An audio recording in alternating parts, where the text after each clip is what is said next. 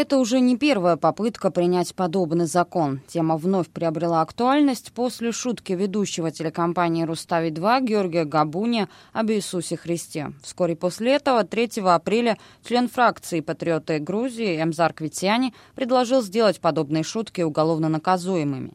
Сейчас инициатива находится на стадии рассмотрения парламентскими комитетами. Комитет по защите прав человека уже поддержал ее на уровне идеи с условием, что рабочая группа внесет некоторые изменения в формулировку.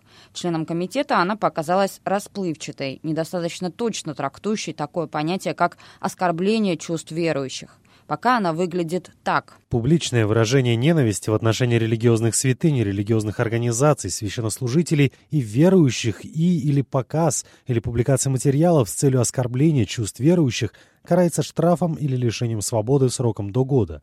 За осквернение святынь и религиозных зданий, их повреждение или нанесение каких-либо надписей штраф или лишение свободы сроком до двух лет. Председатель парламента Иракли Кабахидзе сегодня заявил, что также готов подключиться к обсуждению. На вопрос, поддерживает ли он саму идею, Кабахидзе ответил. Главное, чтобы этот вопрос был хорошо доработан. При этом условии я готов принять участие в дискуссии. Между тем, представитель грузинской православной церкви, отец Александр Голдава, говорит, что с этой конкретной инициативой не знаком, но саму идею поддерживает. Если мы выбрали европейский путь, мы можем привести в пример множество стран Европы, в которых предусмотрена не административная, а уголовная ответственность за оскорбление чувств верующих.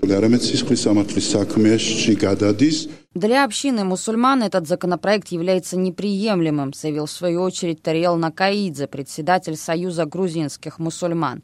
А епископ Евангельской баптистской церкви Русудан Гацеридзе уверена, подобная инициатива может стать оружием для борьбы с неугодными. Это станет грузом для СМИ, для людей искусства, оружием для борьбы с политическими оппонентами. Можно не проводить экспериментов, а просто привести в пример случаи, которые происходили в странах, где подобный закон работает. Он может быть использован даже в очень узких бытовых конфликтах. Члены семьи могут затеять судебный процесс, чтобы убрать родственника из-за наследства, на которое тот претендует. И это простой семейный конфликт. А для отстранения политических оппонентов этот закон используется очень активно.